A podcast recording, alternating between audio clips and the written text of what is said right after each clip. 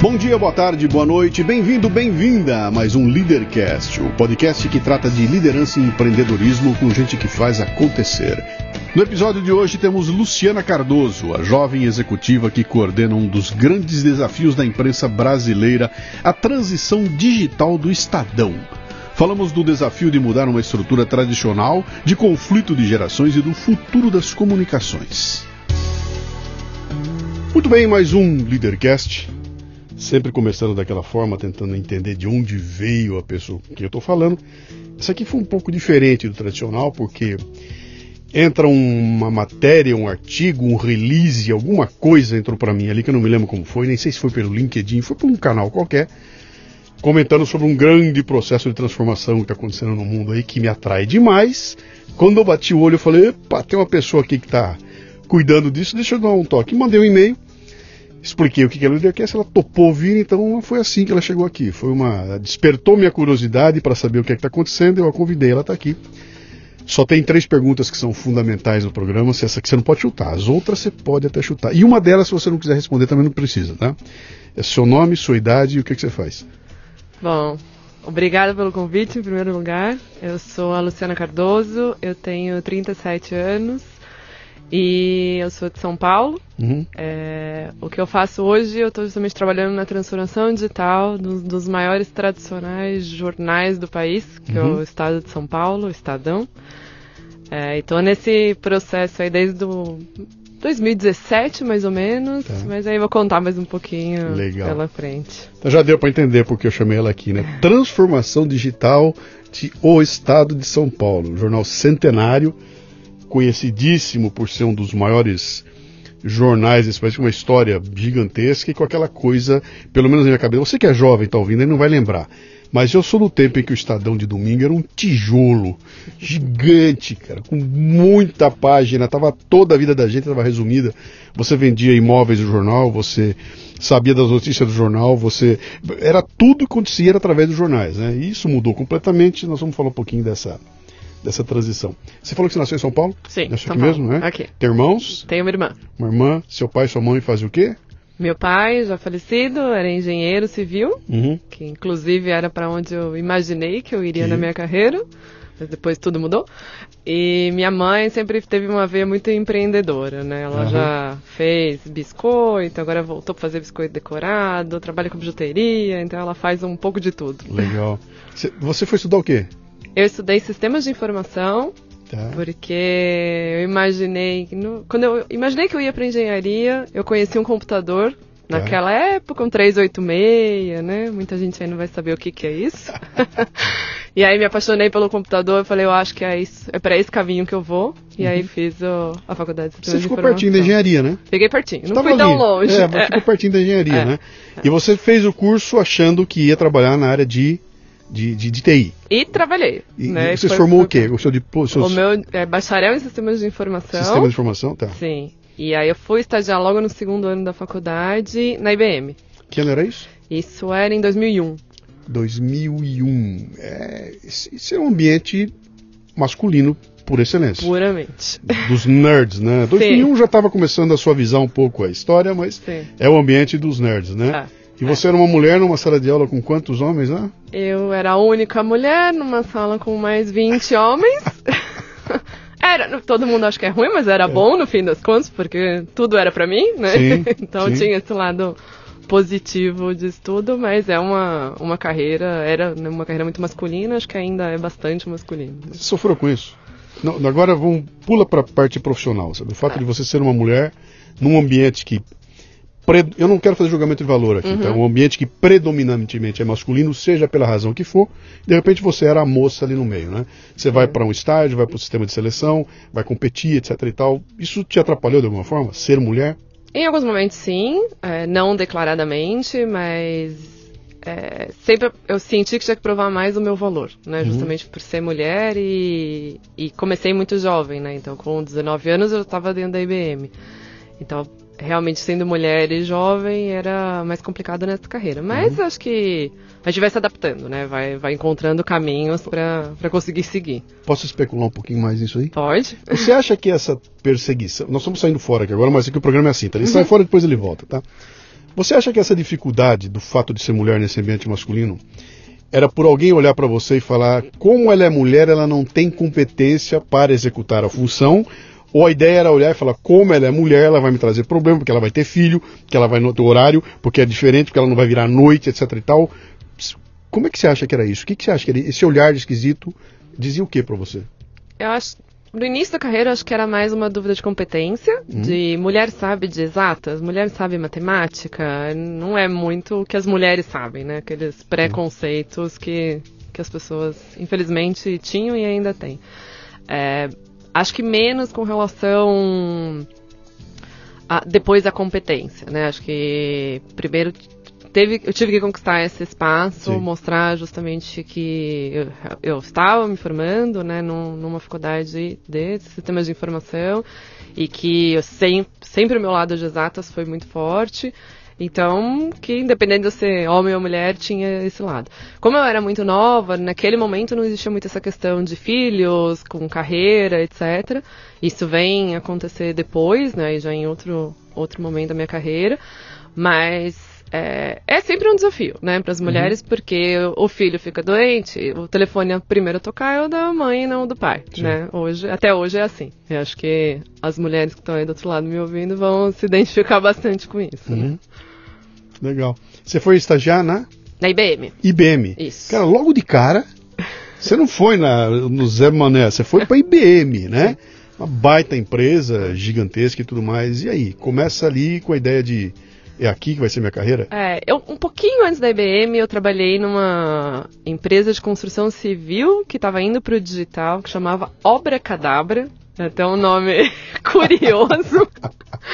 e lá eu aprendi um pouquinho, mas foi uma questão de seis meses. Enquanto Sim. isso, eu procurava estágio. Realmente, o meu sonho de vida, quando eu entrei na faculdade, era trabalhar na IBM.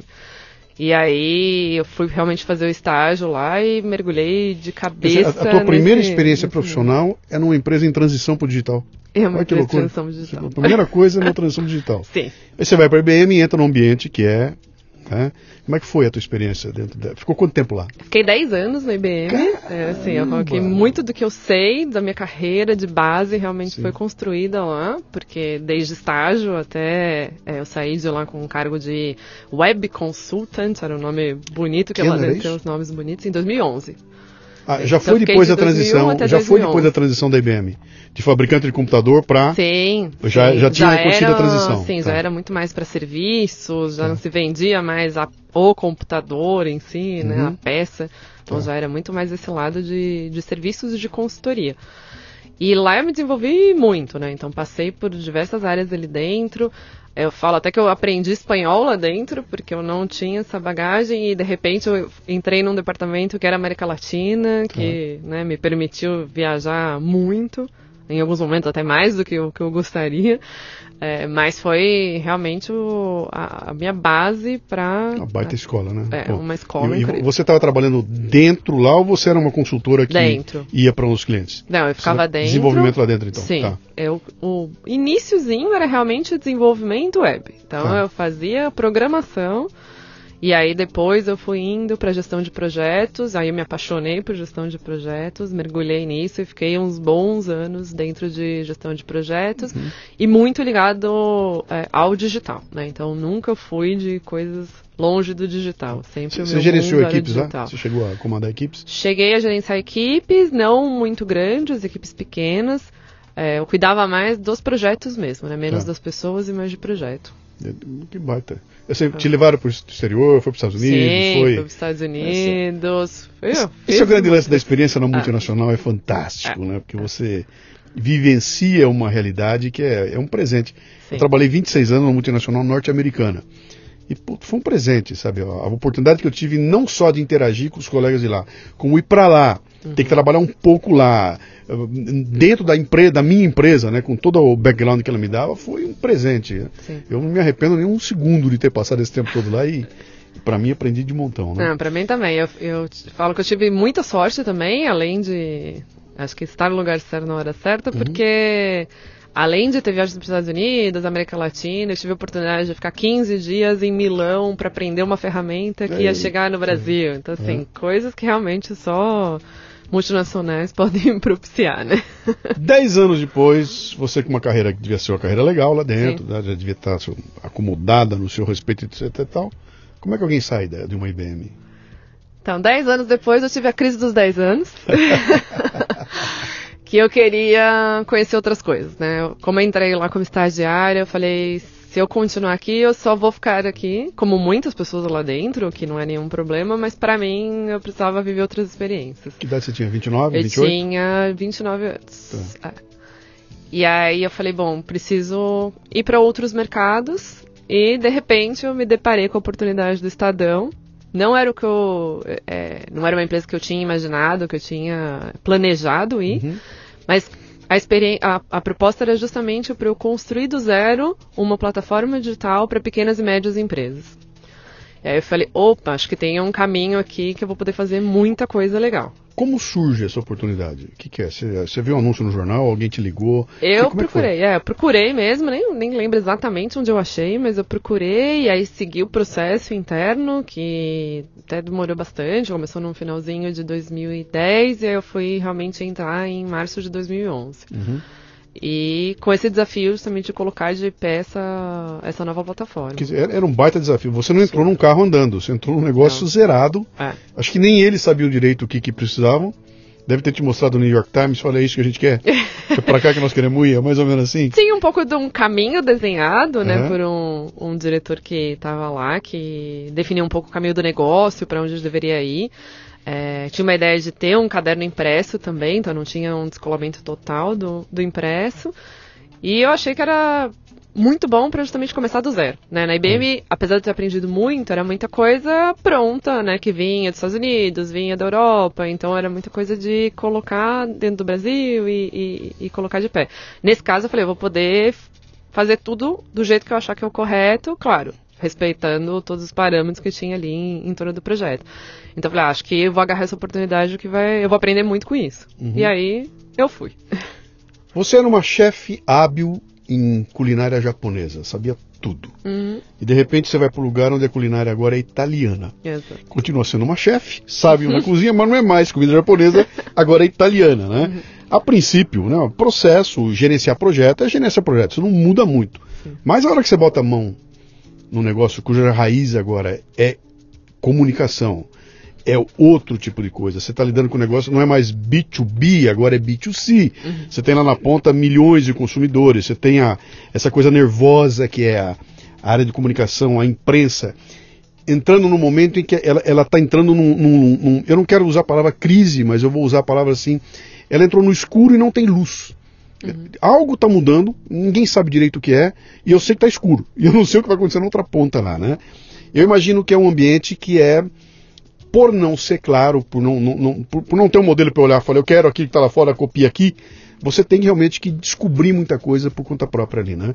É, além disso, a empresa tem que apostar num processo que ela não tem ideia do que vai acontecer lá na frente. Ela vai investir e ela, ela não sabe.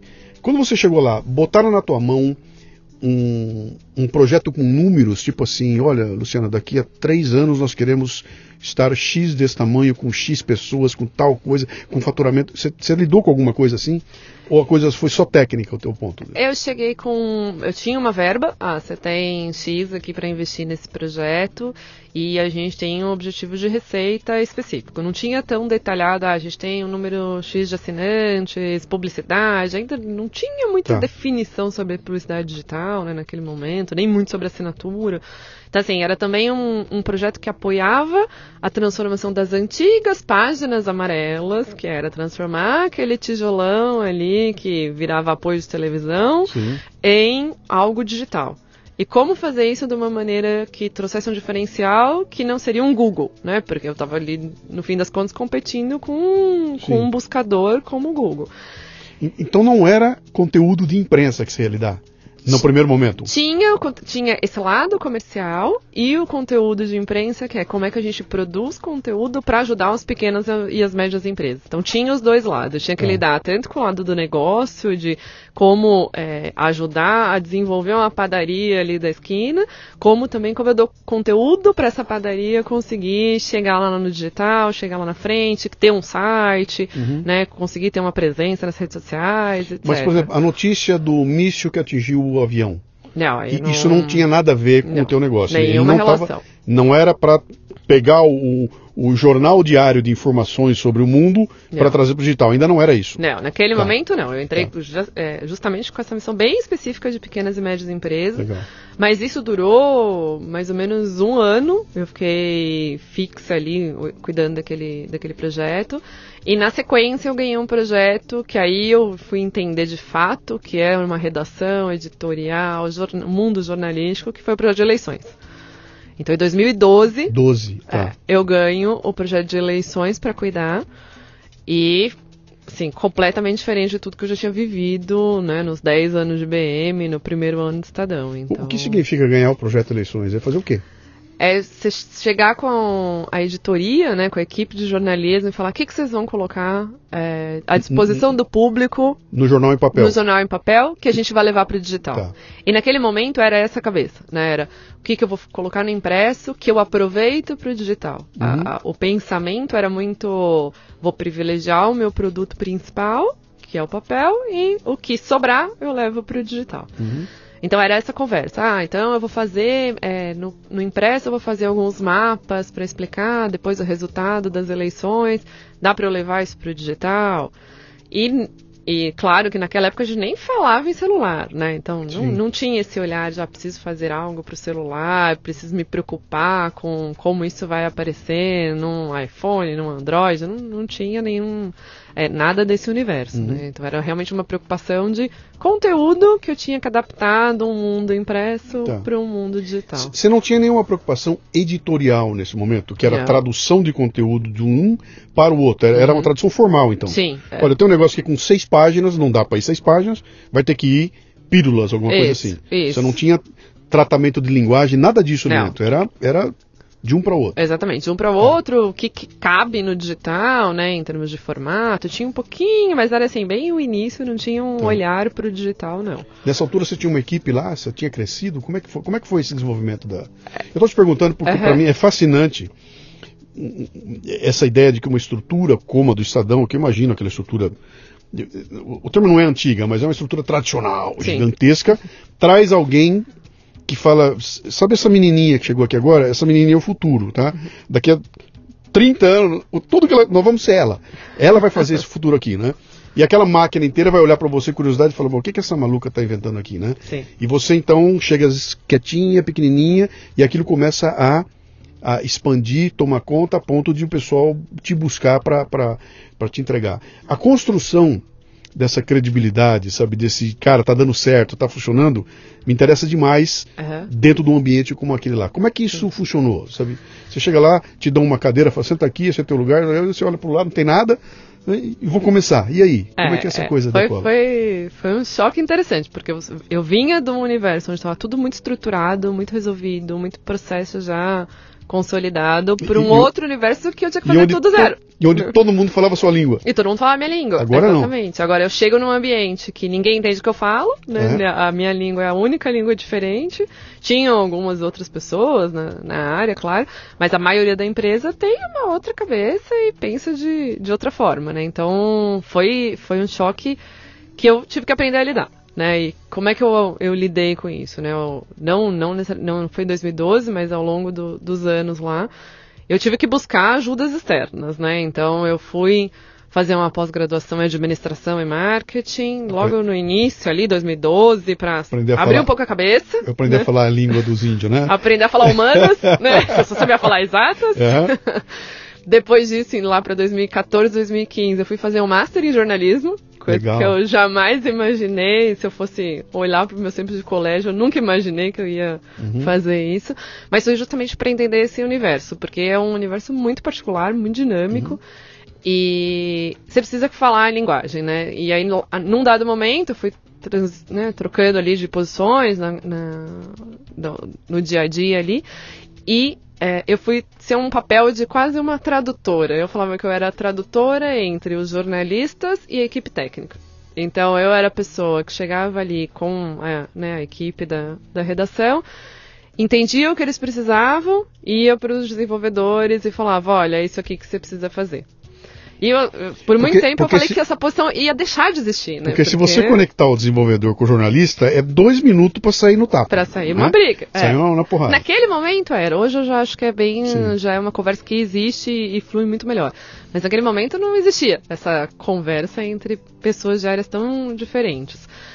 E aí eu fazia esse papel de, de, tradutora, inclusive ali dentro de diversas mudanças aconteceram, de hierarquia, etc. Eu, parei, eu passei a ficar dentro da redação. Então, lá quando eu entrei, eu era de uma área separada. Você estava no TI? Eu estava quase num TI no da TI. vida, é, e aí fui em 2014, 2015, fui para dentro da redação. Quando você fala fui, era eu e quem mais? Eu e aí, nesse momento, eu tinha uma equipe de mais ou menos umas oito pessoas. Tá. Que era a equipe que fazia o desenho das telas, a equipe que começava a criar uma inteligência ali de SEO bem inicial, um pequeno olhar para métricas, então assim, tudo pequenos embriões, né? Equipes uhum. de. equipes, né? De uma pessoa cuidando de cada Sim. coisa. E e aí, em 2017, né, curtando um pouquinho a história, foi feita uma consultoria ali internamente e foi identificado que existiam muitas pessoas já atuando com o digital dentro da empresa, só que elas estavam completamente espalhadas. Então tinha uma equipe que estava dentro da redação, tinha uma equipe que estava no comercial, tinha uma equipe que cuidava de assinaturas, então estava tudo muito espalhado. E aí a empresa decidiu criar uma área, que é a área que existe hoje, que é a área de estratégias digitais. Então, essa área foi criada justamente para a gente consolidar os esforços e começar a atuar numa transformação digital de verdade. Quando foi isso? 2017. E foi uma consultoria externa que veio? Foi uma consultoria externa, isso. Tá. isso. E, e, que a função não era fazer isso, era era uma consultoria que para repensar o jornal como um todo. Com um olhar, mas era com um olhar para o digital, né? Mas como tinha, é que a então, gente essa função tinha? Digital, tinha tá. essa função, claro que, tinha inspiração que do New York Times, não. não foi uma consultoria tão grande assim. Mas a inspiração sempre foi o New York Times, né? Uhum. De olhar e ver como ele estava indo bem sucedido para o digital, e estão, né? Os números estão comprovando isso. Tá. É, e aí a gente falou, bom, precisa ser feito isso internamente. Então foi feita, inclusive, uma, uma avaliação de perfil das pessoas internas para ver quem estava pronta para ir para essa área do digital, quem não estava.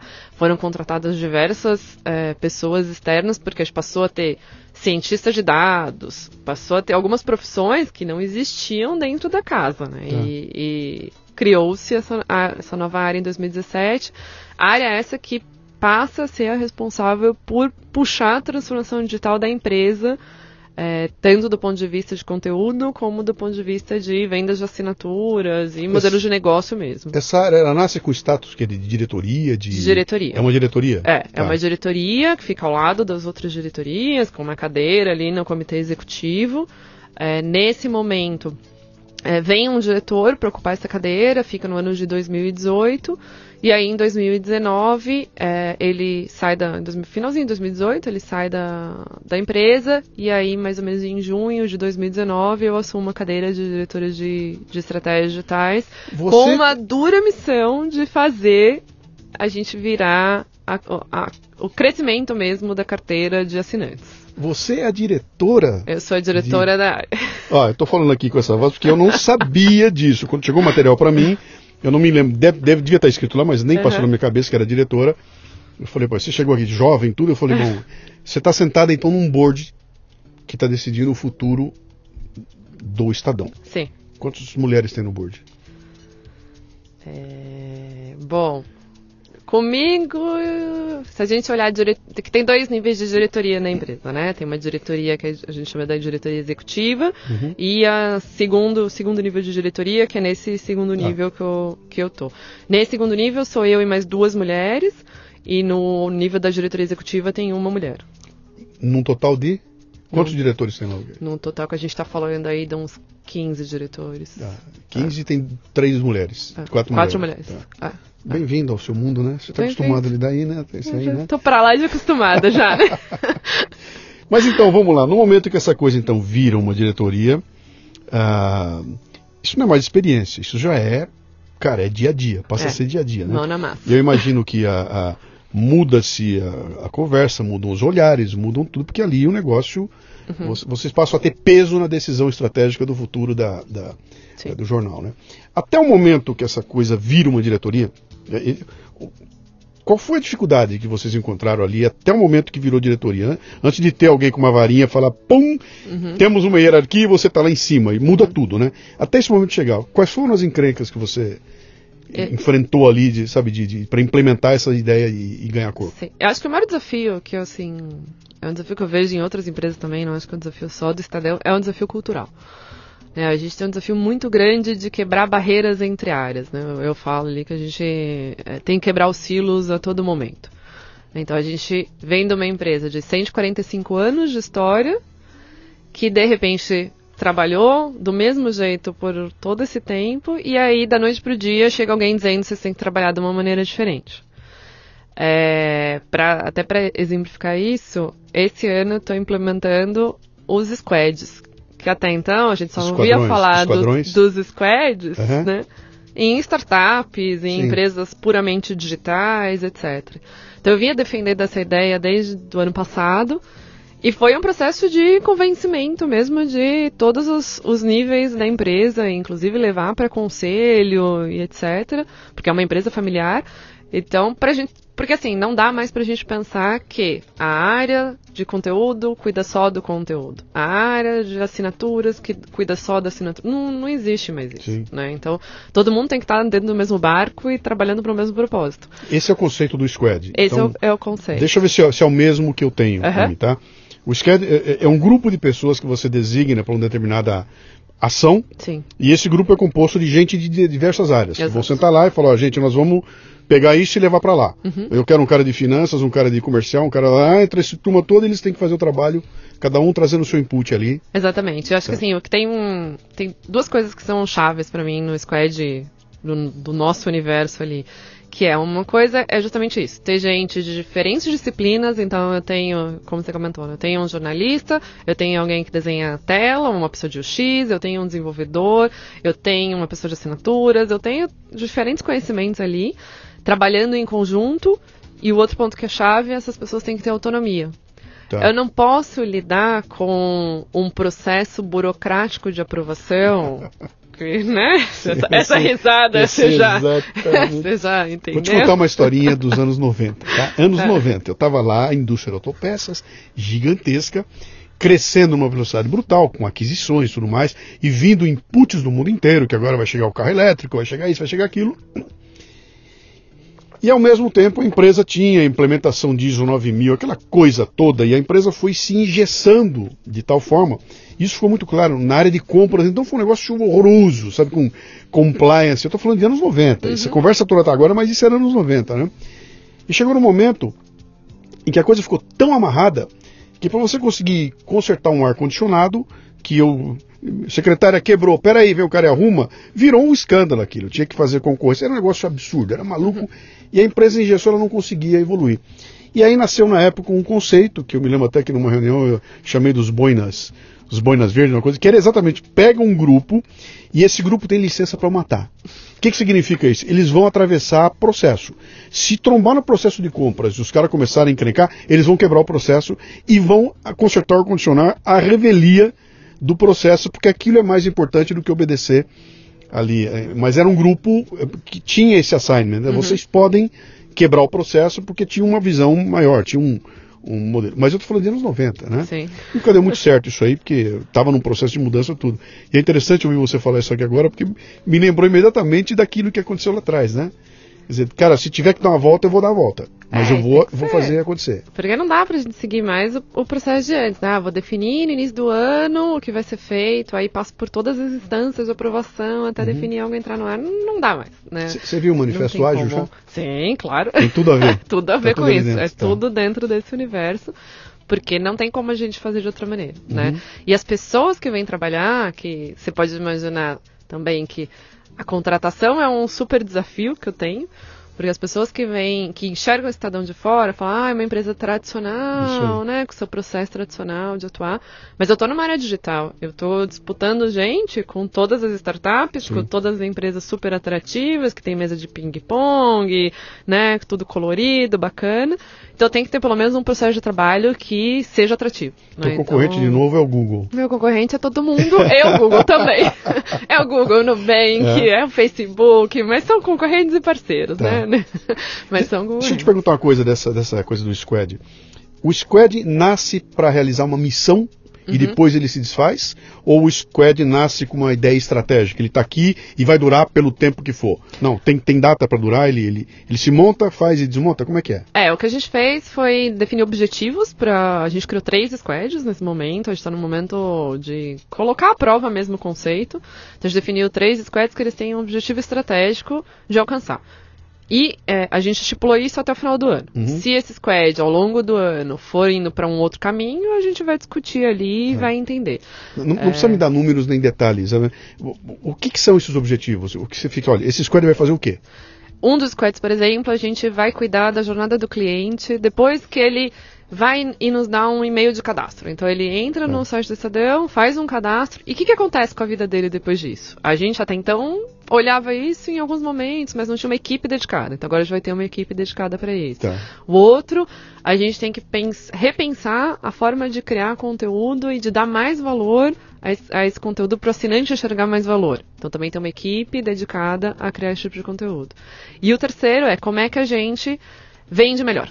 Então, aí é um, um squad realmente de vendas, que tem ali taxas de conversão, é bem uhum. vendas na veia, mas que tem muito de experiência do usuário também, né? A pessoa está navegando, como é que eu uhum. abordo essa venda de assinatura de uma maneira não tão intrusiva, agressiva, mas ao mesmo tempo eu preciso ser um pouco agressiva, então uhum. como equilibrar essas coisas? Pô, que, fascinante isso. É fascinante. Você, você falou um negócio aí que chamou muito a atenção, e quando você fala que você tem um squad pensando na criação de conteúdo. Deixa eu voltar para a raiz do jornalismo lá. Tá. Você tem em algum lugar um jornalista investigativo que está baseado em Brasília, cuja função é descobrir uma maracutaia não sei aonde lá, né? Uhum. Esse cara vai, faz o trabalho dele, volta com material bruto e prepara um. Olha, a matéria vai ser isso aqui. Alô, editor. O editor bate o olho, legal, maravilha, vamos ver, acerta isso aqui, arruma isso aqui. De repente eu tenho uma matéria pronta que vai dar capa do Estadão no dia seguinte. Quando você fala de criar conteúdo no digital, em que momento desse processo você, o teu, teu grupo está envolvido? Sabe, uhum, onde sim. é que o grupo entra? A gente está desde as reuniões de pauta. Né? Então, hoje a, a, gente faz a primeira reunião da, da redação, é uma reunião que acontece às 8 horas da manhã, que tem gente da redação e gente de estratégias digitais. Tá. Então, desde o momento que essa pauta está sendo pensada pelo jornalista investigativo, a gente está envolvido para ajudar a definir que formato vai ser esse. Vai ser um, realmente vai ser um tijolão que a gente vai entregar no impresso, no digital, em formato texto e acabou? Ou não? Vai ser um especial multimídia que vai funcionar muito bem no celular, no aplicativo? Ou vai ser um podcast? Ou vai ser um vídeo? Que caminho que vai ser? Então, desde o início, a gente já estaria envolvido uhum. e com, os, com as duas visões, né? Tanto a visão de como isso vai ser criado, produzido, e também depois como a gente vai medir. E o que, que a gente vai medir? Ah, esse o objetivo principal é a venda de assinaturas? É publicidade? Para que caminho vai? Então, a missão da área de estratégias digitais é também a de medição, de tirar um pouco as coisas do achismo, do eu gosto e vou fazer assim. Claro que tem um peso é, editorial importante, que sempre vai existir, mas a gente tem muito mais informação do que, que o leitor precisa, do que, que o leitor quer, que quando a gente vivia na impressa, a gente não tinha essa, essa informação. Né? Uhum. Então, é, é uma maneira muito mais criativa de fazer e dar input para a redação. Uhum. O editor-chefe, uhum. que é uma figura que, que antigamente tinha um poder inigualável, não sei se continua sendo assim, né? Esse editor-chefe, continua existindo essa figura que está lá. Como é que você, do, do, do, do digital, interage com ele? Você, o que, que, você faz ali? Você presta uma consultoria para ele, você está embaixo dele, você manda nele. Como é, como é que funciona esse processo? A gente tem, a gente está em estruturas laterais mesmo. Então, não tem hierarquia entre o editor-chefe. A gente tem conversas mais do que semanais, quase diárias. E é, por exemplo, ontem a gente lançou um especial e aí ele veio me contar, a gente colocou de pé aquele especial que a gente tinha conversado. E aí a gente já teve conversões de assinatura. Então, assim, a redação passa a ter um olhar tá. de performance que não existia. Nenhuma. Nenhuma. Até Antes porque tem, um, tem uma história antiga no jornalismo, igreja que é a Igreja Estado, não é? que, meu, comercial não se envolve aqui, que ah. quando se envolve dá merda. Né? Uhum. Né? Era uma confusão. Sim. E essa é uma discussão muito uh, pertinente, porque durante muito tempo aquilo foi uma arma, né? Quando uhum. você me dá um anúncio, eu te destruo, né? Claro. Não gosto de você, eu vou acabar com a tua, com a tua carreira. Tem as histórias do Chateaubriand aí que, vem, que são famosas, né? E aquilo parece que por muito tempo aquilo foi um dogma. Sim. Eu fui cliente durante muito tempo, fui agência também e assisti essas coisas acontecendo. Uhum. Meu segmento de autopeças, tudo era um terror. Tinha as revistas do segmento de autopeças que a gente, eu como anunciante, eu entrava na redação todo mundo com tromba, uhum. achando que eu ia lá para comprar um jornalista para falar bem do meu produto, né? Sim. Então tinha um negócio que dava, eu cansei de ter que gerenciar atrito uh, uh, nessas áreas. Você está querendo dizer para mim que isso está mudando? Tem uma diferença muito grande do que era lá atrás e do que é hoje. Hum. Hoje, é, aí eu vou usar o exemplo do New York Times, né? O New York Times, a, a, maior entrada de receita hoje, financeira do New York Times, vem dos leitores e não mais dos anunciantes. Que, não são instrumento de pressão como o anunciante é. Exatamente. Então, tá. hoje, diferente de como era antigamente, quem comprava, né, quem pagava as contas, por assim dizer, do jornal era a publicidade, né? Então eram as empresas que bancavam. E hoje o que a gente tem visto em, nos modelos lá de fora, ainda no Brasil isso ainda não se consolidou, mas são as pessoas, os leitores mesmo pagando essa conta. Então acaba muito esse conceito de ah não, é, tem que ter uma separação da área comercial com a área editorial. Sim. E aí por isso que é, nesse modelo a gente está trabalhando pelo mesmo propósito, né? Tá todo mundo indo atrás de entregar o melhor conteúdo para o leitor. Se ele uhum. gostar desse conteúdo, ele vai pagar pela assinatura. Então uhum. acho que com isso muda muito a cabeça dos jornalistas. Eles passam a querer saber qual matéria está sendo a mais lida, a mais engajada, né? Porque não é o, também o, o page view pelo page view, né? Não é o clique, vou fazer um, um post na rede social que é um caça-clique, não. Uhum.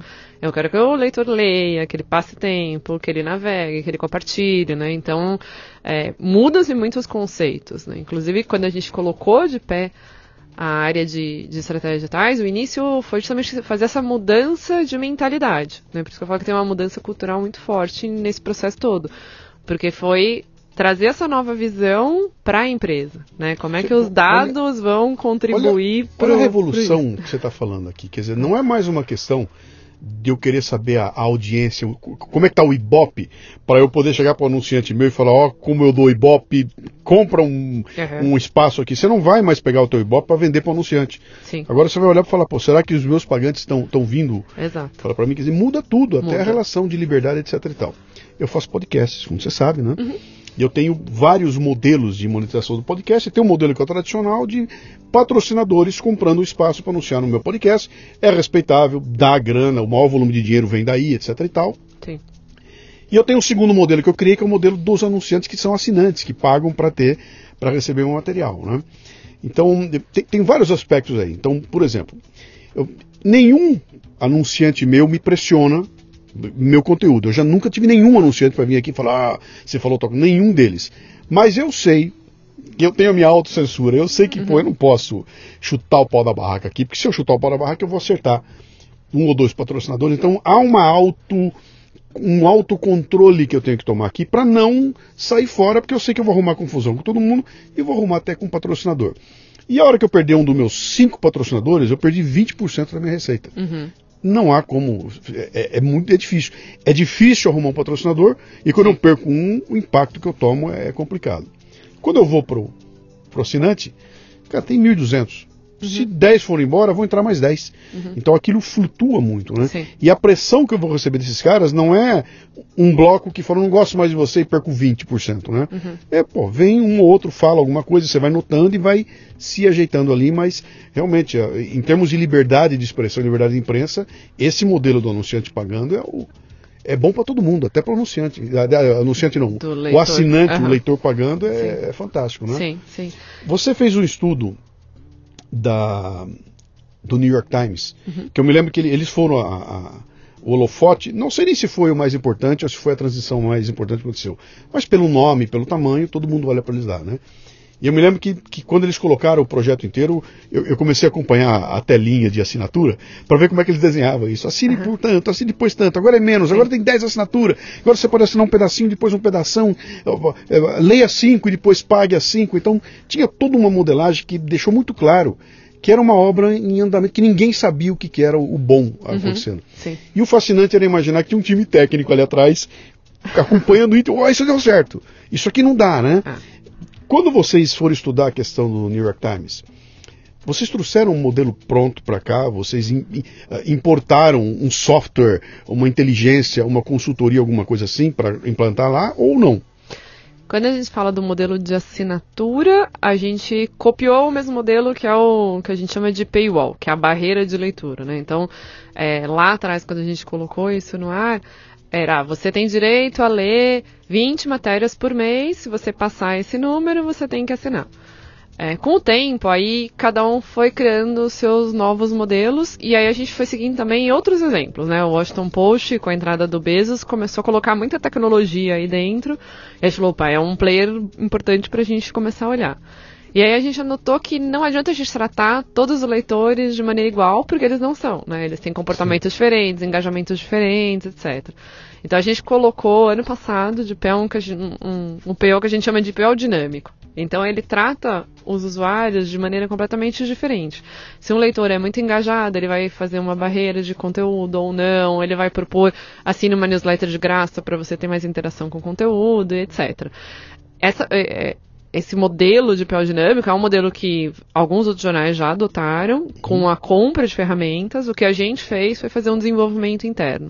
Então a gente, justamente com essa equipe que tem cientistas de dados, engenheiros, etc., a gente construiu esse modelo, inclusive um modelo de propensão, e aí a partir daí a gente colocou isso de pé. É, e, e, tem sido muito bom, porque a gente consegue fazer essa mudança na unha ali dia a dia. Né? Não preciso depender de uma ferramenta terceira, uhum. X, para fazer isso. Né? Eu consigo fazer ali com mais tranquilidade. Do ponto de vista da redação, de mudança do processo da redação, a gente teve a ajuda de uma consultoria o ano passado, uma consultoria espanhola, que fez a transformação do Eu País. E a gente viu a transformação deles, achou que era bacana de seguir, porque é isso, o New York Times ele é um modelo, mas ele é difícil de ser comparável com outras redações. Né? Ninguém vai ter uma redação do tamanho do New York Times e conseguir atingir um público que ele atinge, só pela questão do idioma já existe uma barreira. Né? Então a gente foi olhar essa consultoria que fez o Deu País, contratamos e eles fizeram toda a reformulação de processo, porque tem muita coisa por trás, né, que não fica parente para o público, que é como é que funciona a reunião de pauta, quem participa, quais são os papéis chaves que estão dentro de uma redação. Faz sentido ainda ter um editor-chefe, não faz? Uhum. Preciso criar novos papéis ali dentro. Então a gente, por exemplo, criou uma área de SEO que surgiu com uma pessoa, hoje são seis pessoas que estão ali o tempo todo ajudando a redação. Que, como é que eu tagueio melhor essa matéria? Como é que eu melhoro esse título? Como é... E, e o, o, curioso e, é que são os jornalistas trabalhando com a técnica de SEO. E isso hum. numa velocidade isso in a hurry. Não, não dá para parar para pensar, não. Tem que não ser na hora ali, né? É, é, isso é. vai ter que entrar no sangue dos caras. Sim. Deixa eu voltar um pouquinho atrás ali. Isso aqui é um podcast, não tem imagem, então uhum. você quando fala, a gente tenta visualizar, visualizar e se perde aqui. Vamos falar um pouquinho desse teu paywall dinâmico aqui, que me interessa entender como é que essa coisa funciona. Legal. Eu vou falar o que, que eu imagino que seja. Eu não vi o de vocês, eu vi do uhum. New York Times, tá? Eu entro lá para fazer assinatura e vou abrir um cardápio de pratos que eu posso comprar. Sim. Eu posso pagar um e uhum. ter uma newsletter de duas coisinhas. Posso pagar dois, três, quatro, cinco, dez. Quanto mais eu pagar, mais eu vou ter ali é, de acesso e tudo mais. É, mas existe um cardápio pronto. Eu não posso comprar nada fora do cardápio. Sim. Eu não posso montar um cardápio que vai dar um. O Luciano paga 15, o outro paga 18, o outro 17,5. Não é assim, né? Não, não. É. Você já tem a coisa definida lá. Isso. Né? É, como é que vocês fizeram para montar esses cardápios? Você teve que fazer uma leitura de perfil de, de consumidor? Você definiu que tem gente com perfil A, B, C e D? Como é que foi? Para ter cinco pratos no cardápio? Como é que uhum. foi isso? Hoje, o, o, cardápio que a gente faz, ele não é tão segmentado para o usuário, né? Então, a gente tem um, um dos... Vai, a opção mais simples é a opção que você pode ver o site inteiro. Então, a gente não segmenta a parte do site de acordo com o seu tipo de assinatura. O que a gente vai modificando são benefícios, né? Então, se você muda de plano de assinatura para um plano maior, você tem direito a também um clube de benefícios que te dá descontos em restaurantes, em farmácia, etc. Quer é, dizer, conteúdo conteúdo é o é mesmo, o mesmo para todo é, mundo. É. Tá. E aí você vai, ah, se você quer ter o um impresso na sua casa, é um outro pacote de assinatura. Você quer tá. ter o impresso todos os dias, você quer ter o impresso só no final de semana, porque é, a gente vem notando também que tem um público muito interessado em manter o impresso.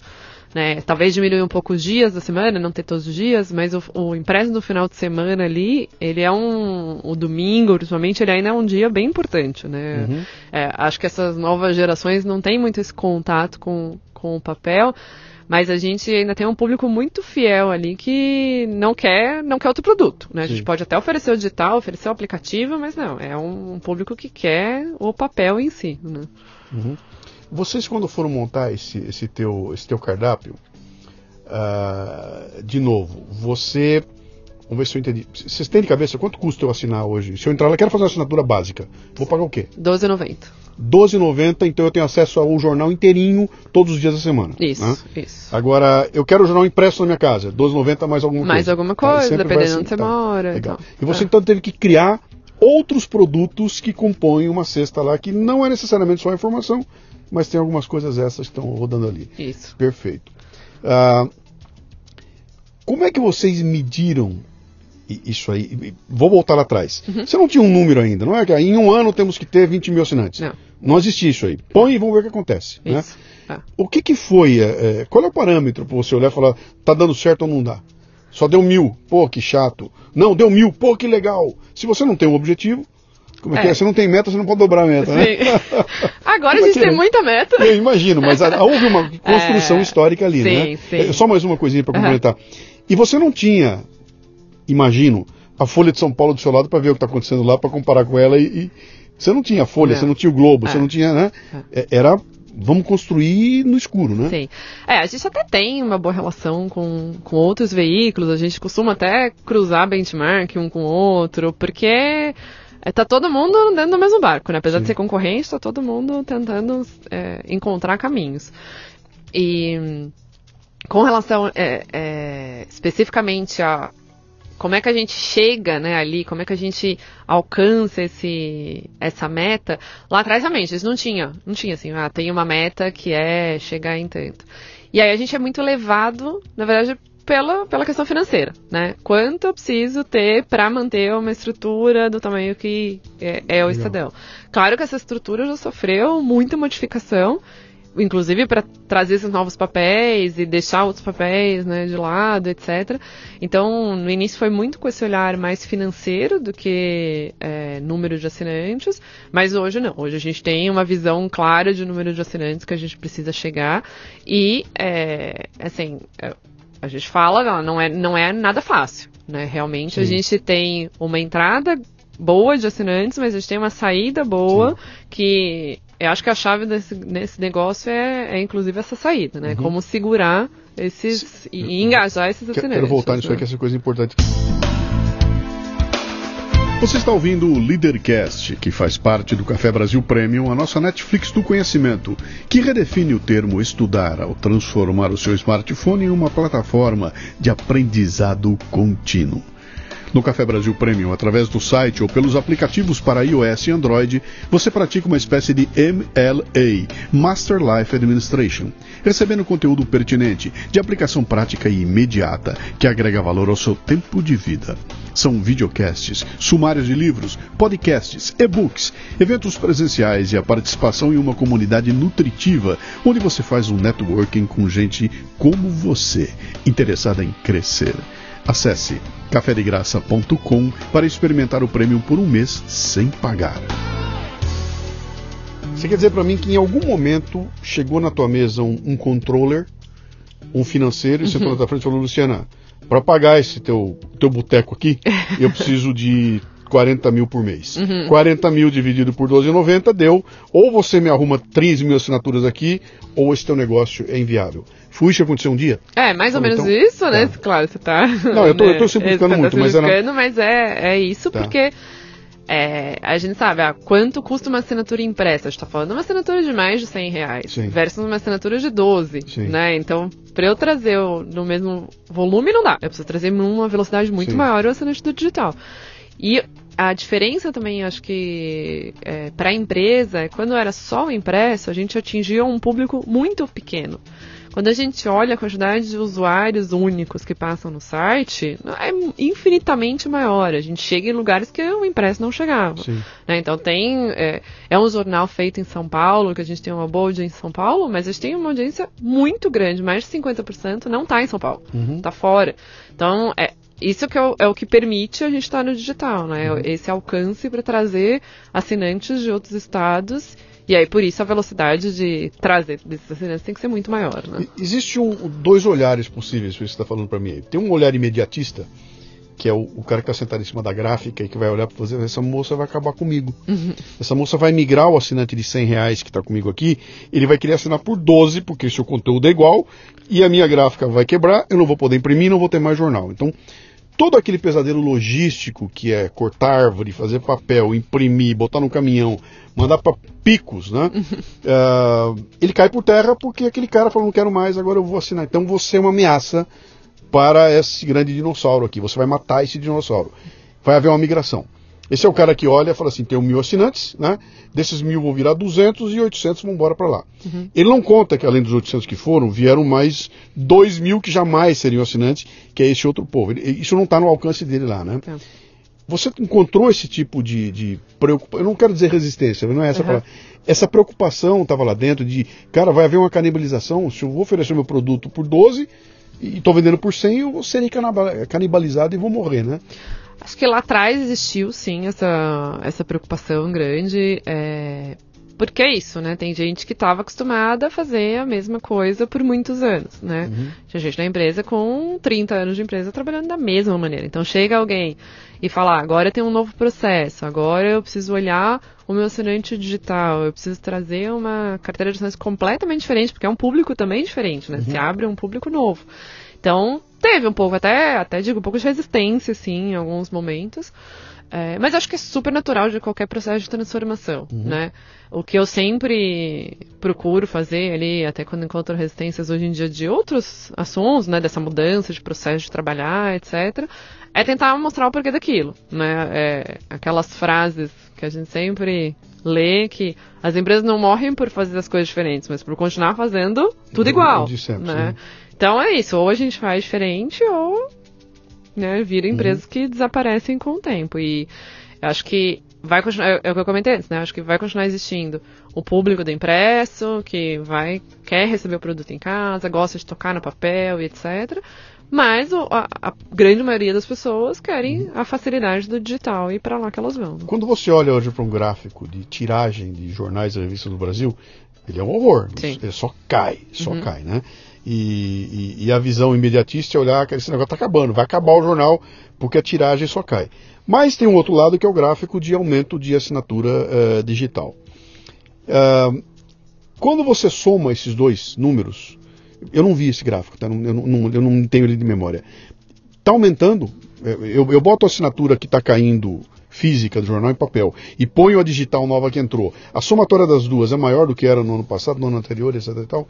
Então é errado eu dizer que o jornal está acabando? É, quando a gente fala jornal, a gente remete a papel, é né? Papel, eu né? acho que é esse, esse é, o, é, é, o ponto. Realmente, o papel diminui em todos os, os veículos de mídia tradicional. Né? É, um, um fenômeno que acontece no mundo todo, não é só aqui.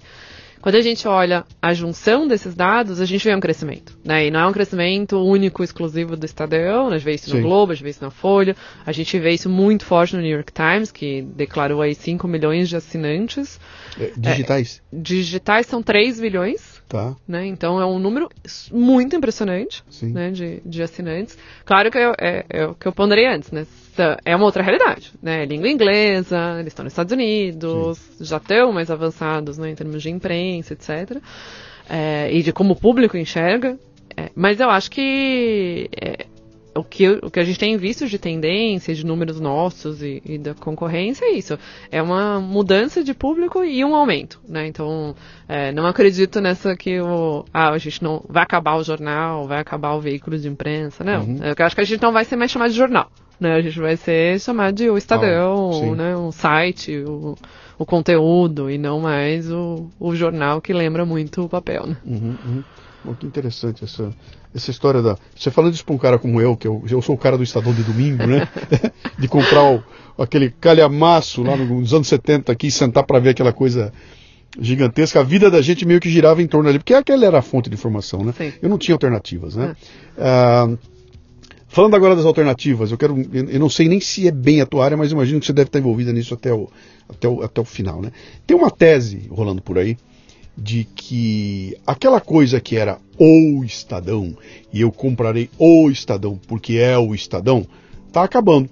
E agora eu vou comprar o Estadão porque lá dentro tem o colunista A, B, C, D, tem a coluna X, tem o blog Y lá. É por causa desses caras que eu estou comprando o Estadão. Então haveria uma migração dessa a marca institucional, que ela nunca vai morrer porque ela está por trás, né? Pô, é, é, o Intel Inside, né? Tem o Intel Inside, mas quem está me trazendo, eu estou indo lá por causa de dois, três, quatro, cinco nomes de jornalistas que, se saírem do Estadão e forem para o Globo, eles vão me carregar junto que eu quero ler esse cara aqui, né? Ah, com essa coisa do eletrônico, a gente tem assistido agora, inclusive, alguns grandes nomes de jornalismo que saem da imprensa tradicional, montam o seu próprio blog, estão no, no YouTube, uhum. com muito mais audiência do que tinham lá atrás. Né? Isso, isso entrou na equação? Tem, como é que isso entrou na conversa de vocês, na reunião de pauta? Para onde nós vamos? Como é que é essa coisa do colunista, Sim. eu vou botar aspas, independente, uhum. que é um nome que está ali, que tem sua própria força, ele, ele funciona nesse composto? É, a gente tem falado muito sobre é, esse papel de influenciadores, né? É, e cada vez mais a gente quer transformar mesmo os jornalistas internos em influenciadores. Porque a gente acredita que hoje em dia as pessoas se ligam muito mais a pessoas do que a marcas. E é isso que você comentou. A pessoa quer seguir o colunista, tal, Sim. independente se ele está aqui no Estadão ou se ele está na concorrência. Então, é, a gente tem olhado isso para dar força para esses colunistas também que estão aqui dentro. Né, a gente, no, em 2018, colocou de pé um produto que chama BR Político. Né, lá atrás ele chamava BR18, em 2018, que era para olhar as eleições. E era um produto feito em cima de uma das nossas colunistas. Então, muito pautado em, né, na Vera Megaliães, em tudo que ela é, produz, etc. Hoje é um produto dela junto com o Marcelo Moraes. E é isso, é justamente a gente dar força para os nossos colunistas estando ali dentro de casa, né? Então, permitir que eles possam desenvolver projetos, que eles tenham ideias pessoais, etc., ali debaixo do, do guarda-chuva do Estadão, justamente para a gente conseguir impulsionar mais. Porque a vida desses independentes também não é uma vida fácil, né? De conseguir Sim. atrair assinatura, de conseguir ter relevância no Google, em relevância nas redes sociais, etc.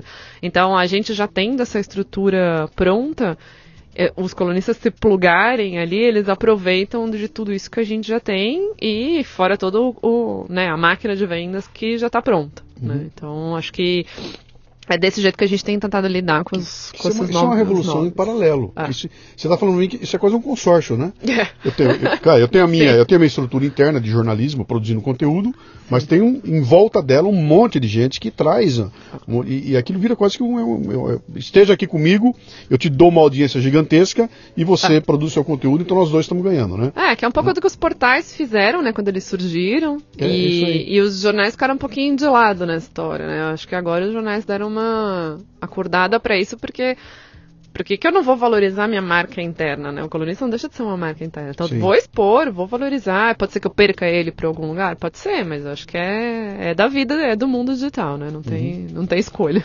Como é que vocês passaram a lidar com outra coisa que faz parte dessa mudança digital? E acho isso para mim um dos, é uma das coisas mais fantásticas que aconteceu ali. Antigamente você tinha uma coluna de carta do leitor, uhum. onde alguém escrevia uma carta, punha no correio, ou seja, era, era ínfima. Por mais que fosse o um volume grande, era ínfimo. Era pouquíssima gente que escrevia e ia lá para ver se publicaram dois ou três caras aqui, né? Com o advento do digital, qualquer mané manda uma mensagem a você em dois segundos. Entra na área de comentário lá e detona aquilo. E houve durante algum tempo, vários jornais abriram, que maravilha, abriram área de comentário, e aquilo virou um inferno. Virou, meu Deus do céu, né? Gente xingando, uhum. baixaria, foi um horror. E em algum momento alguns jornais cortaram aquilo, não deixaram mais. Outros deixaram a, a cargo do, do colunista, cara, deixa aberto o comentário, não deixa aberto o comentário.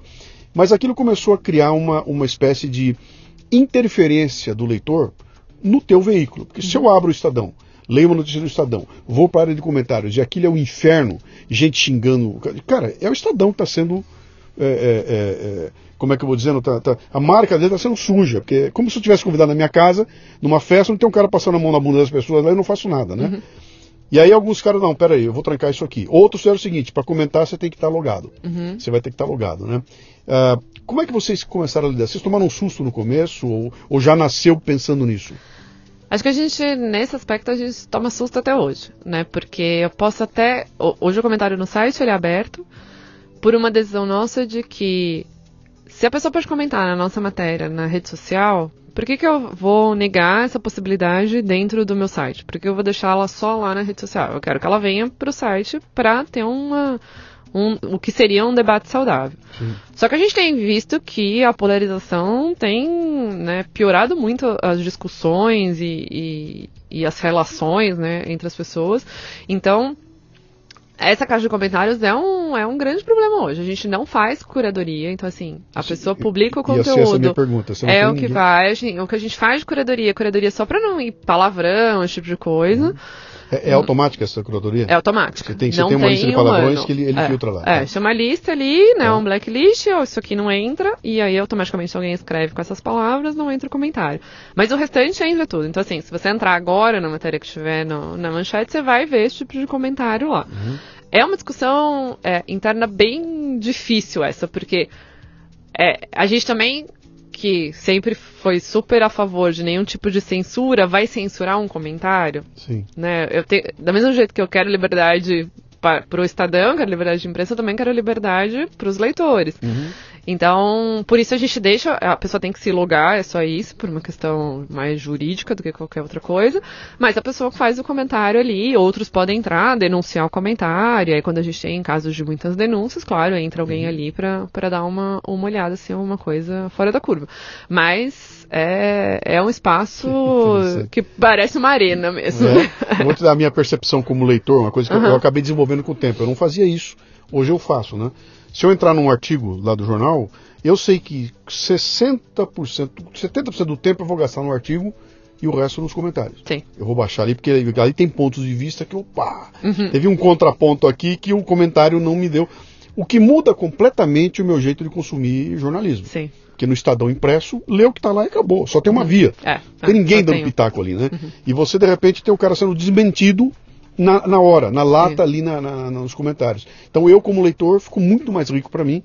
Mas o duro é lidar com esses loucos, que os haters que entram lá e, e, e definem. Mas essa é uma discussão interessante. É uma discussão né? bem interessante. O que a gente tentou fazer nas últimas eleições foi trazer diferentes especialistas para falar sobre um tema, para dar um pouco dessa ideia, né? De não ter uma única visão sobre Sim. um assunto. Então ter uma visão com uma visão, com outra, e aí para isso criar uma sensação de comentários mais saudáveis, né? Mas transformar isso na caixa mesmo de comentários de todas as matérias é um desafio uhum. imenso. Né? Vocês estão mexendo com inteligência artificial, né? Sim. É, aonde está entrando nesse a, momento? É, hoje a gente usa para recomendação de conteúdo. Então, dependendo do tipo de navegação que você faça, eu vou te recomendar conteúdos diferentes do, de conteúdo para mim, por uhum. exemplo. Isso acontece dentro das matérias. É... Pa pausa. Sim. Esse, esse assunto também é, é, é importante.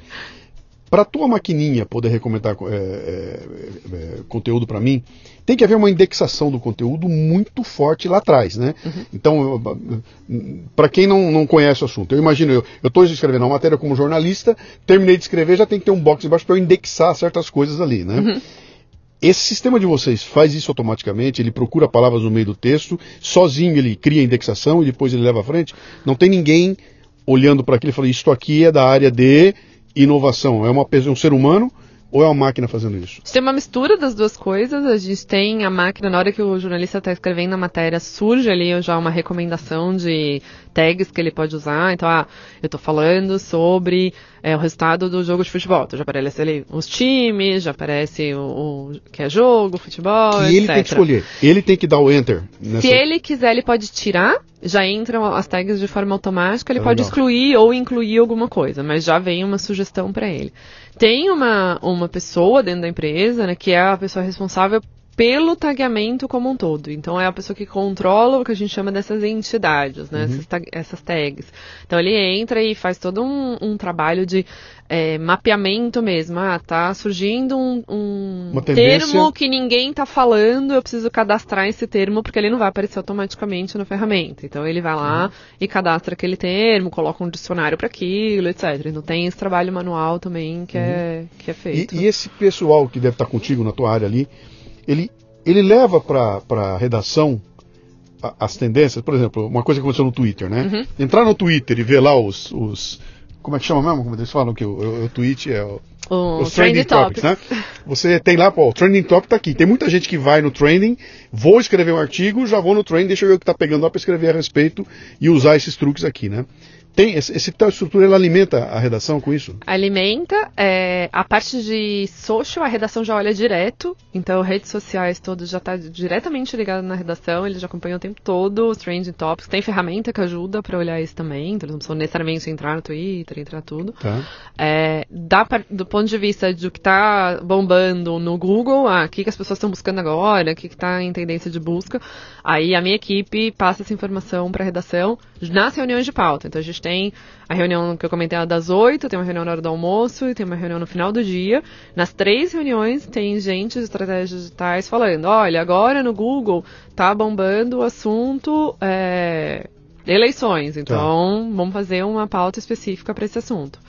E isso é uma, uma mudança grande né, de processo, porque... É, é, a quarta ou quinta revolução que é. você está falando para mim aí. Olha que loucura que Sim. você está falando. Isso muda completamente. Completamente. A, porque antigamente até era possível fazer isso, mas era aquela ó, de uma pesquisa, falei com 10, falei com fulano, uhum. ciclano, os caras mandaram carta para cá, a gente consegue ver alguma coisa da maneira como você está colocando, isso é absoluto, é nervoso, né? É. Aquele training top, ele está andando. Você vê ele andando, gente, está subindo. Subiu, agora vai cair. É. Aquilo é um time. É né? quase uma bolsa de valores, né? É. Que a gente está operando é. ali, porque é isso, a gente fala na reunião de pauta, ah, tem um assunto aqui que está bombando às 8 horas da manhã. Meio-dia a gente já volta para falar, olha, o que a gente publicou já está aqui aparecendo como o segundo resultado na busca. Uhum. E as pessoas já estão buscando outra coisa além daquilo. Então, assim, é, é 24 horas mesmo, não, não para. Deixa eu falar de outra revolução, que é interessante, tem tudo a ver com isso aqui, né? Ah, o pessoal que defende muito a internet, rede social e tudo mais, diz o seguinte: a grande vantagem dela é que ela é, é on time. Eu estou vendo, o míssil acabou de ser disparado, eu estou acompanhando ele na tela do computador, só vai dar no Jornal Nacional à noite, uhum. e só vai dar no Estadão de amanhã. Uhum. Entendeu? Então, o Estadão, o Jornal de Amanhã é coisa velha, notícia velha. Né? E aí vem aquela história, pô, por que que. Eu, eu, prefiro então uma revista no final da semana, porque ela vai ser velha por velho, eu preciso uma revista que ela aprofunda um pouquinho mais, em vez de um jornal diário que ficou velho de um dia para o outro. Né? Uh, isso isso implica na seguinte coisa: você até um tempo atrás, para produzir conteúdo, você tinha um jornalista sentado, o cara está escrevendo, tem todo o processo de escrever, tá, tá, publicar, vai, etc e tal, até, até aquela brincadeira, parem as máquinas que mudou a notícia aqui, uhum. né? Havia um time para você poder, de certa forma, já saiu, ainda não saiu, então corrige tal coisa. Né? No digital não tem mais time. Apertou um botão, tá no ar. Né? Então, é, é, eu até costumo brincar com o cara, falando, antigamente uma cagada era impressa e tinha um milhão de exemplares impressos na rua, não tinha como recolher. Uhum. A cagada do digital, eu meio que apago, ele não vai estar mais lá, embora a memória fique no ar, mas eu consigo corrigir, falar, pô, pedir desculpa até, né? Então, isso mudou completamente. E, eu, como o, o produtor de conteúdo, eu tenho que ser um bicho diferente do que era um jornalista dos anos 70 ou 80, né? Sim. Isso bateu lá dentro. Imagina você chegar num cascudão desse de 30 anos e falar, Zé, cuidado que agora o que você está escrevendo aí é outra dinâmica, é outra coisa, é outro tipo. Como é que isso bate lá dentro da, da, da, da estrutura? É, é, é isso que você falou, é completamente diferente, né? Porque antes era um tempo muito longo para a produção de, um, de uma matéria. E aí aquilo ia pro ar e tinha que estar 100% correto. Hoje a gente tem muita briga pela velocidade uhum. de algumas coisas, né? Não é tudo, tem muita coisa que a gente ainda trabalha nesse, nesse método é, anterior, vai, vou chamar assim, porque Por exemplo, a gente fez um especial de uma expedição na Antártida.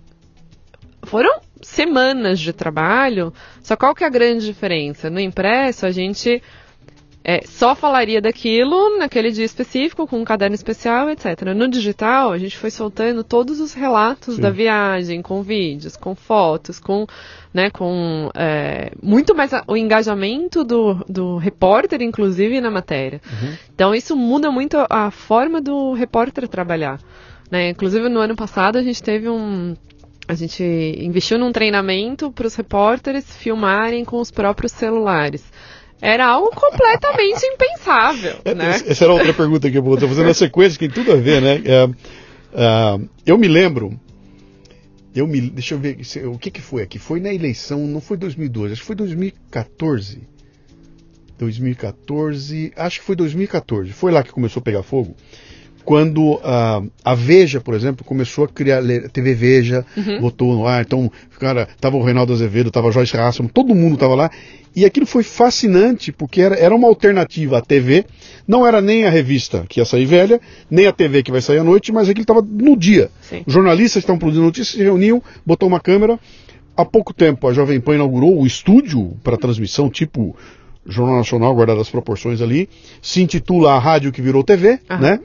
E eu entro no Estadão agora e o Estadão tô lendo lá e falou, ó oh, meu, clica aqui que dá um hyperlink você vai ver. Veja a cena do momento em que o. o então, é, o vídeo está entrando dentro da, da, da, do texto, né?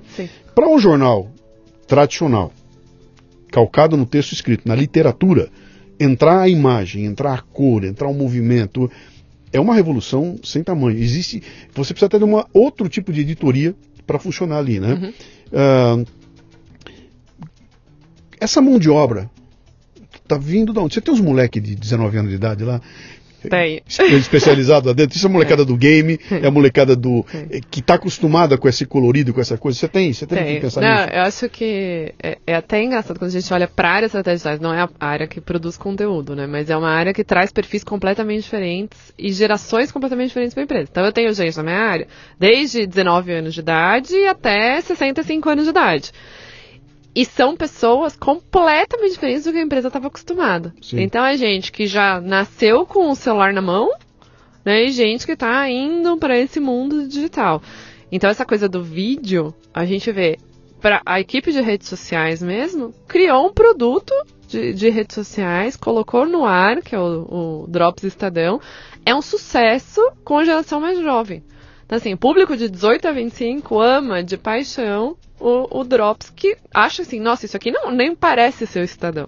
Quer dizer, você, você tem a tua fonte de geração de, de conteúdo normal, que é Sim. a que você usa para tudo, e em algum momento você tem uma editoria que pega esse conteúdo e transforma no Drops. É, a gente tem você exatamente tem um editor novo, é, jovem. É. Olhando para a linguagem do jovem, porque não adianta também eu colocar alguém ali tentando fazer uma linguagem jovem uhum. que não vai funcionar. Né? Então tem que ser alguém que é, consegue falar de igual para igual. Então a gente tem feito isso com redes sociais, a gente tem uma parte, uma, uma editoria mesmo de TV, a, a, toda a parte de podcast também é uma editoria à parte, porque são especialidades muito diferentes, né? Sim. Fala, a gente viveu a primeira evolução que foi a ah, sair do impresso para o digital. Sim. Ah, muito bem. Agora a gente tem que pensar o digital, a gente pensou o digital muito baseado no texto, ainda no desktop. Agora não, agora tá é celular. Do, você está saindo do Leia para o ouça, para o assista. É, Quer é. dizer, você pode ler, ouvir, assistir. Exato. Só falta cheirar. é, é, mas, mas isso é uma revolução Sim. brutal, né? Sim, brutal. E, e, e, o principal dessa história toda que eu vejo é que você tem níveis de profundidade, né? Uhum. Num texto impresso, eu consigo elaborar uh, uh, com toda a complexidade do idioma, eu consigo fazer uma peça literária impressa. Na fala já é difícil, eu não consigo ler um texto literário. Não, não se presta para leitura, ele é pentelho, ele é chato. No visual é pior ainda. Uhum. Ou seja, cada um deles exige um tratamento que seria até um enfraquecimento do poder literário para poder levar para um cara falando enquanto eu estou lendo. Eu não posso usar uma linguagem muito rebuscada lá, né? E isso são editorias totalmente distintas uma da outra, não é o mesmo editor. É, a, a gente quer que seja o mesmo editor fazendo tudo, é, é, difícil achar esse tipo de profissional pronto, porque é isso, é muito conhecimento diferente. Uhum. E é o que a gente optou fazer foi isso, né? A gente tem uma editoria que olha para o áudio, tem uma editoria que olha para vídeo, Porque aí a gente deixa as pessoas mais especializadas dentro desses, é, desses temas, desses, dessa forma de produzir. E aí a gente tem o editor do tema. Uhum. Então eu tenho o editor que olha o conteúdo de política. Independente se esse conteúdo vai virar um podcast, se esse conteúdo vai virar um vídeo, esse conteúdo vai ser um texto. Uhum. Então cada vez mais o papel dos editores de tema passa a ser é, com a visão do leitor o que, que o leitor de política precisa saber. E o que, que ele você quer saber. Você falou editor de tema. De tema. Cara, que fascinante isso. É. Quer dizer, eu, eu, eu, entendo que esse editor de tema é o cara que vai trabalhar um determinado assunto. Uhum. Quando esse trabalho estiver pronto, ele vai pegar isso aí e falar, bom, aqui está tá dando vidro aqui, tá? Uhum. Quem quiser fazer vídeo, pega daqui. Quem quiser fazer áudio, pega daqui. Quem quiser texto, pega daqui. Mas há uma...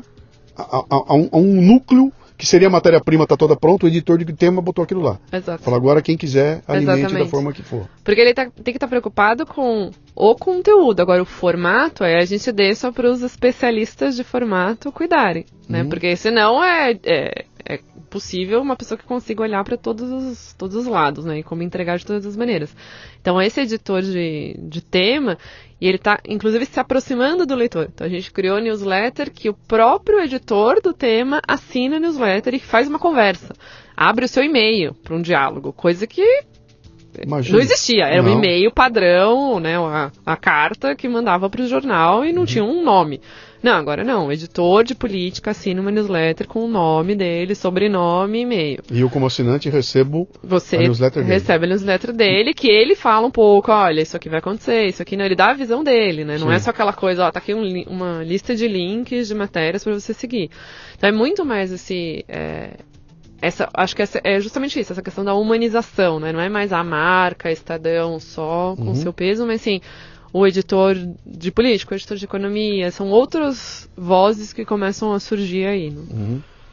Puta, que, que, que revolução fabulosa. Você tá, você tá no olho do furacão, cara. Nesse momento. Deixa eu fazer uma pergunta que eu não sei se você vai conseguir responder de forma. Nem sei se a pergunta é, pertinente, mas eu imagino que, que seja assim.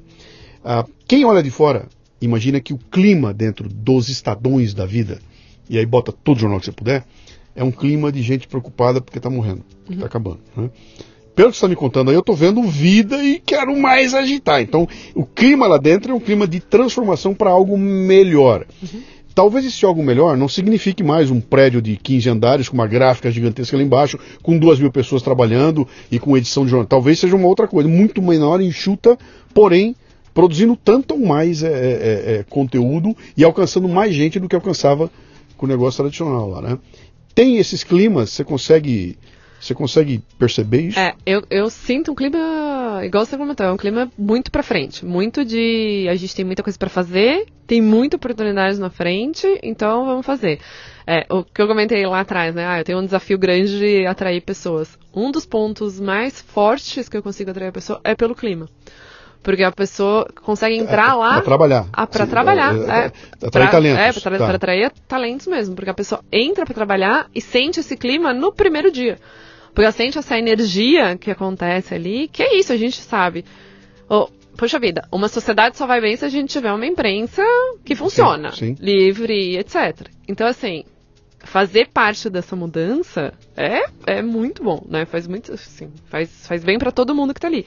E é, esse clima, claro, a gente tem a pressão de resultados, de fazer, de entregar, tem tudo isso por trás, mas tem um caminho, né? Eu acho que é, a gente talvez dois anos para trás, quando a área foi criada, a gente ainda não tinha muito esse caminho desenhado, uhum. mas hoje a gente tem caminho e a gente tem testado muita coisa e mudado justamente essa forma de pensar.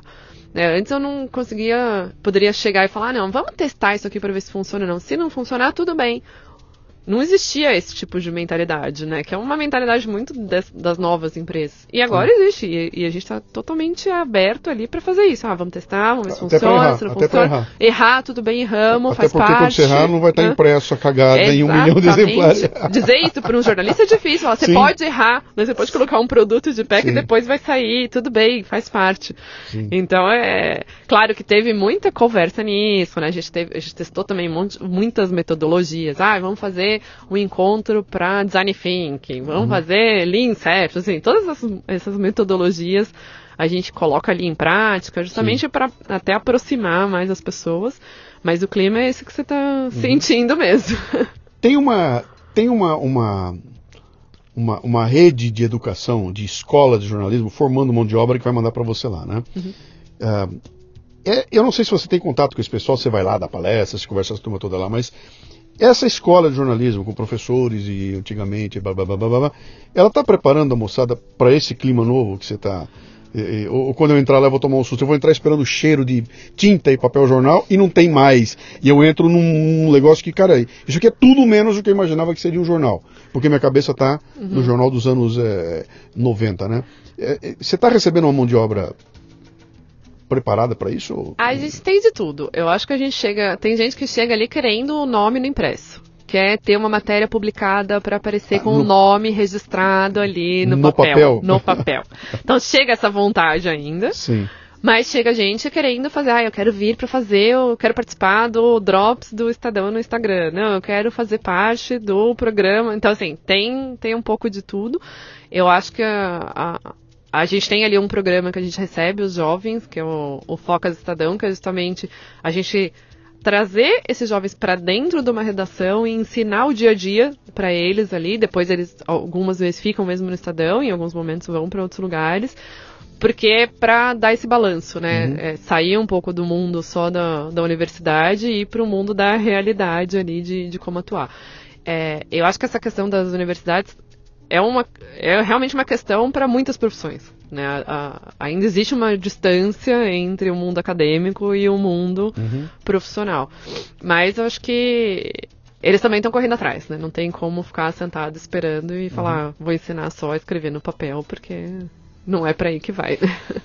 Fascinante essa história sua aqui. Então, para a gente chegar para o nosso finalmente aqui, vamos, a gente falou de trás e da tua experiência, vamos jogar um pouquinho para frente, né? Uhum que, que você vê? O que está vindo aí? Sabe? Você foi lá para fora dar uma olhada no que está acontecendo lá fora? O que, que, que, que espera por nós aí nesse segmento da imprensa? Depois que passar essa, essa, essa rearrumação toda aí, o que, que você está enxergando lá na frente? Olha, eu acho que a gente tem muita coisa para fazer, né? É, eu procuro sempre fazer essas visitas lá fora para ver o que está acontecendo, o que, que não está, trocar experiências. Eu acho que a gente vai conseguir é, crescer muito nessa ideia de juntar diferentes experiências, então não é só o jornalista, não é só a pessoa de TI, não é só o marketing, a gente trazer todo mundo para perto. É, acho que a gente passa por um momento de falta de credibilidade da imprensa. Eu, mas, eu tô evitando tocar no assunto. É, né? eu sei que é um, é um tá. assunto que sempre aparece, então eu até Sim. falo dele, porque eu sei que é, é, é um assunto que a gente está vivendo. Mas acho que as pessoas têm que entender o que, sabe por quê? é um veículo. Sabe por quê? É. Porque até outro dia só vocês tinham opinião. Uhum. Era só a opinião de vocês que eu via. Eu li o jornal para ler a tua opinião, ler a opinião do colunista. Era, eu só podia ler a opinião de vocês. E agora qualquer pessoa dá opinião em qualquer lugar, até na caixa de comentários do teu jornal. Uhum. Então, opinião por opinião, cara, eu vou dar é a minha, né? Sim. E aí eu começo a ter mil contestações, né? Tem um negócio que outro dia apareceu um vídeo do Chico Buarque. Uhum. É um vídeo engraçadíssimo dele lá, que ele está fazendo um comentário, ele começa a rir, até parece que ele está bêbado, né? Ele começa a rir, porque ele fala, cara, o que as mídias sociais trouxeram é o seguinte, foi a percepção de que eu não sou amado. Porque antigamente eu saía na rua, ô, oh, senhor, bom dia, boa tarde, como vai, meu senhor, tá tudo bem? Agora eu saio, os caras me xingam, aí, velho, comunista. Então eu fui perceber, por causa das mídias sociais, que eu não sou unanimidade, uhum. que eu não sou amado e eu sou odiado por muita Sim. gente, né? Ou seja, abriu-se um canal e isso foi estourar na, na os caras que eram deuses, né? Que é intocável, Sim. agora não, agora é gente Sim. como a gente ali, né? É, eu acho que as pessoas têm que ter voz, eu só acho que a gente não está num debate saudável Sim. e para onde a gente está indo eu não vejo muito é, o que, que, isso vai acontecer, né? Eu nem consigo, para isso eu não consigo nem, nem imaginar. Agora, eu acho que existe um retorno de algumas pessoas, a gente tem sentido isso, de querendo encontrar um lugar para ter informação né? E para ajudar a organizar a vida dela, né? A gente, eu nem, nem mencionei aqui, mas a gente olha muito a jornada do leitor, né? A gente tem falado muito disso internamente, que é, não adianta eu querer que a pessoa leia um tijolão na casa dela, porque ela não tem mais tempo para isso. Então Sim. eu tenho que facilitar a vida dela. O que, que eu vou entregar no celular às sete da manhã para ela se preparar para uma reunião que ela vai ter às nove?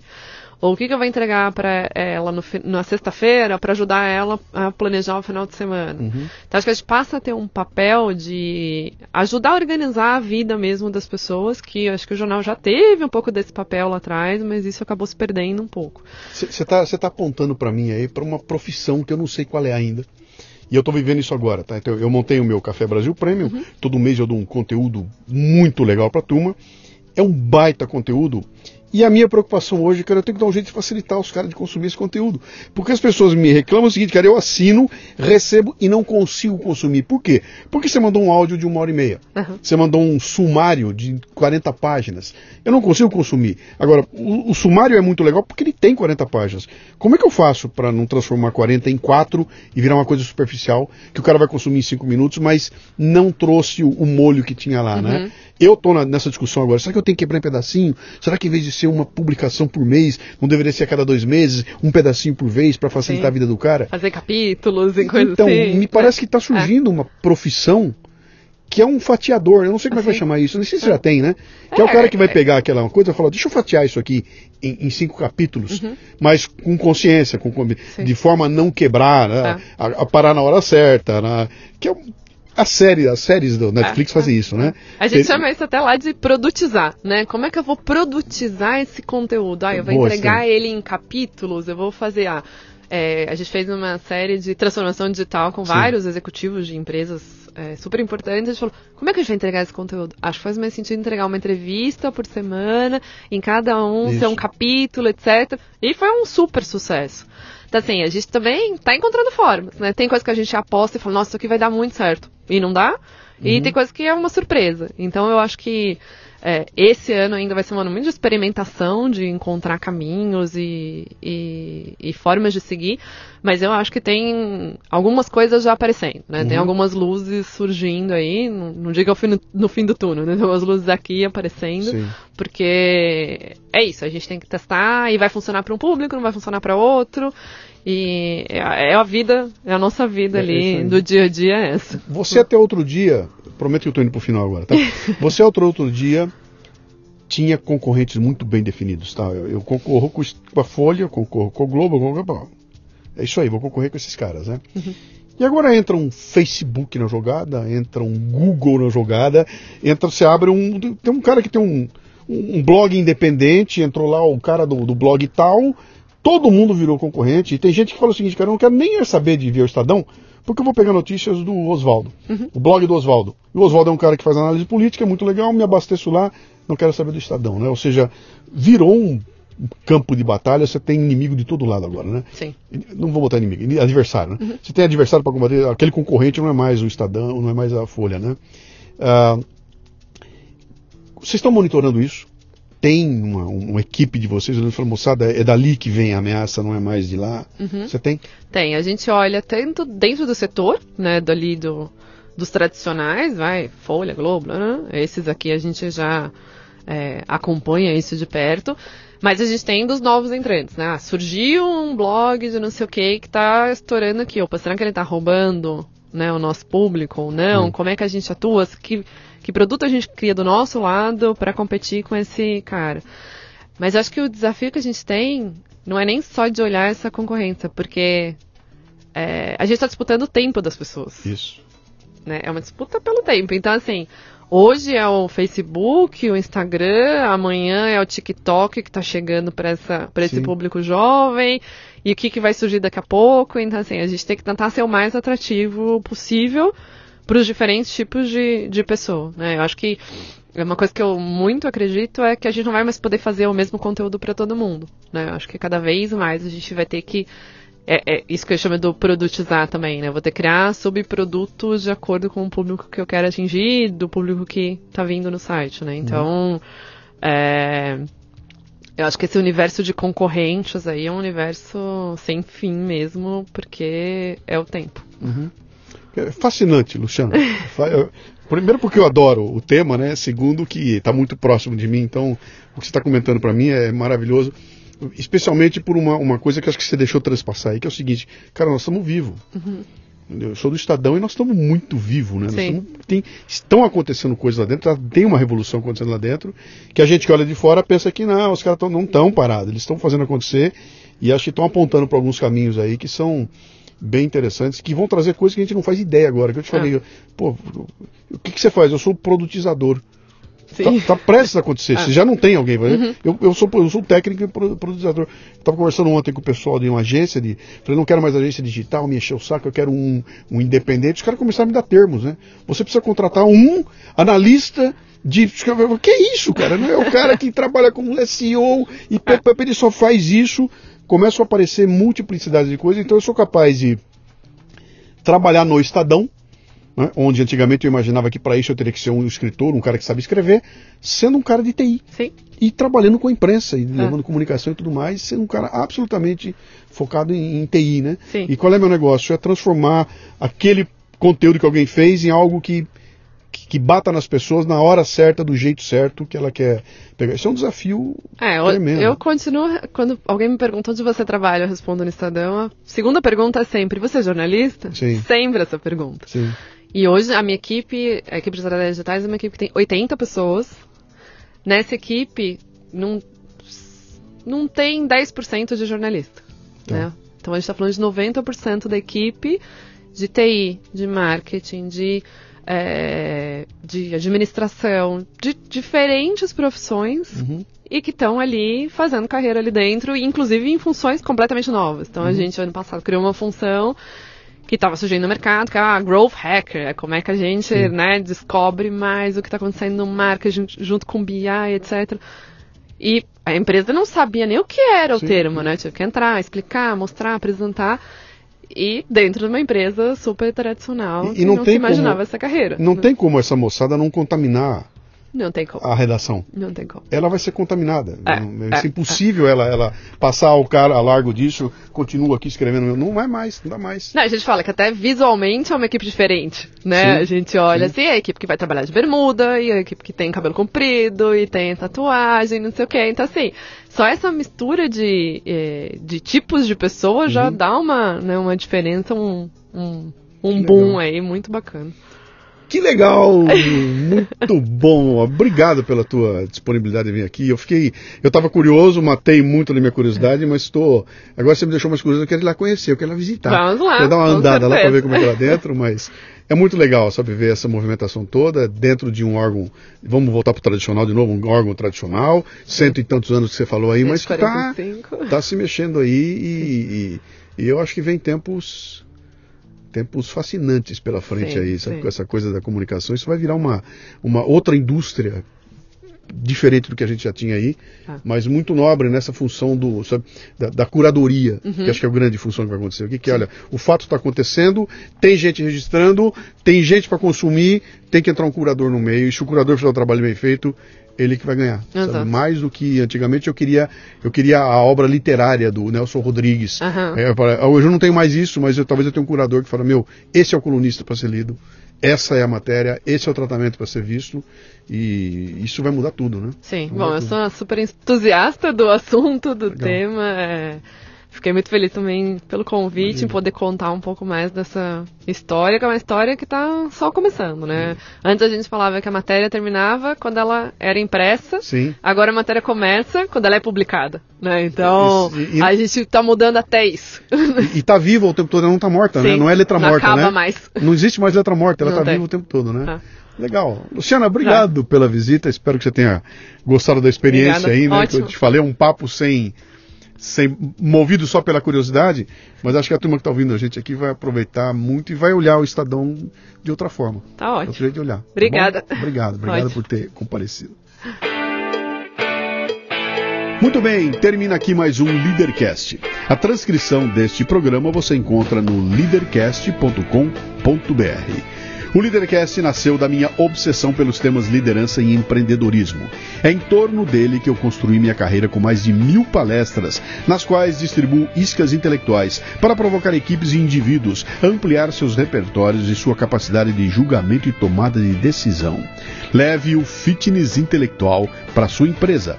Acesse lucianopires.com.br e conheça minhas palestras. Você ouviu o Leadercast com Luciano Pires. Mais uma isca intelectual do Café Brasil. Acompanhe os programas pelo portal cafebrasil.com.br.